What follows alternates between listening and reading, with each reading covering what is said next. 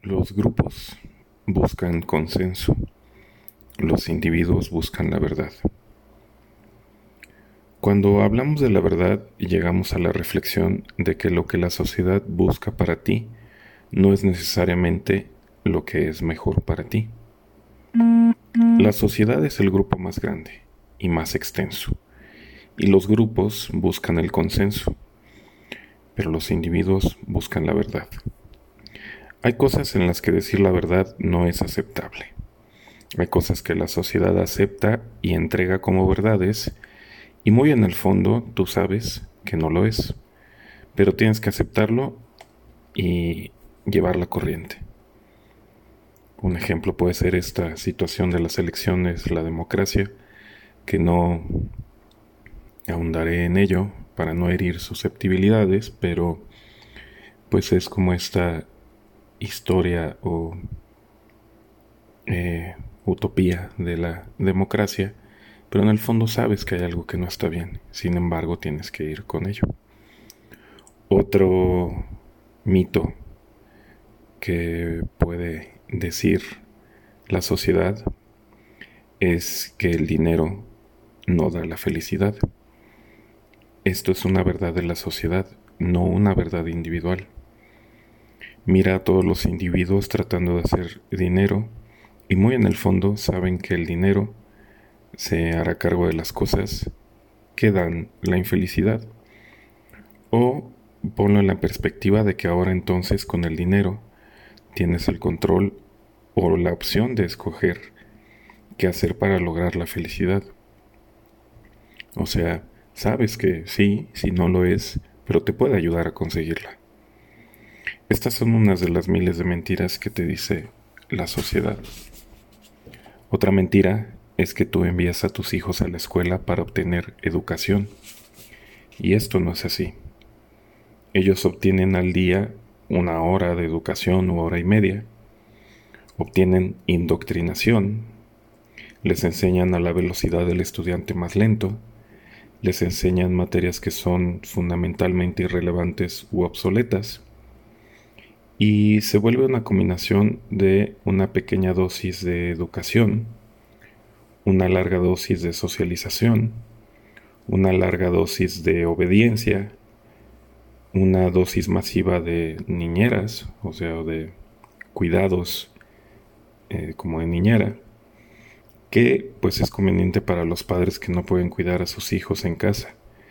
Y también pues mantiene los jóvenes, a los adolescentes lejos de las calles eh, y de crímenes, ¿no? O de causar problemas. Y sí, la escuela hace muchas cosas, pero la educación es una mínima parte. Hasta las estadísticas ahora de la escuela en casa muestran que pues hay mejores resultados y que es inclusive mejor para términos de la educación. Pero la sociedad nos ha programado para castigarnos cuando cruzamos una de estas fronteras, cuando transgredes estas verdades de la sociedad. Un ejemplo claro es la culpa. La culpa es la voz de la sociedad dentro de tu cabeza.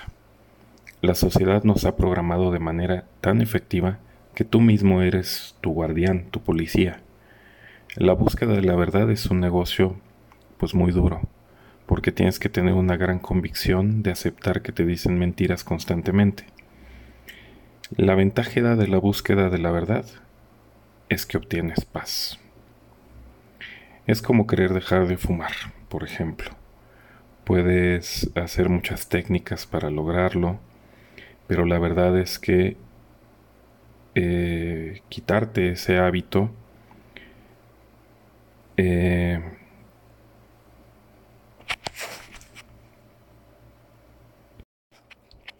Pero la verdad es que fumar es un hábito que te puede enfermar y la mayor consecuencia es que pues, te dé cáncer de pulmón y morir. Y ahí es donde entiendes que esta puede ser la mayor consecuencia o que un familiar también cercano puede morir por este hábito. Cuando entiendes esta dura verdad, algo suficientemente fuerte, es probable que este hábito desaparezca de inmediato.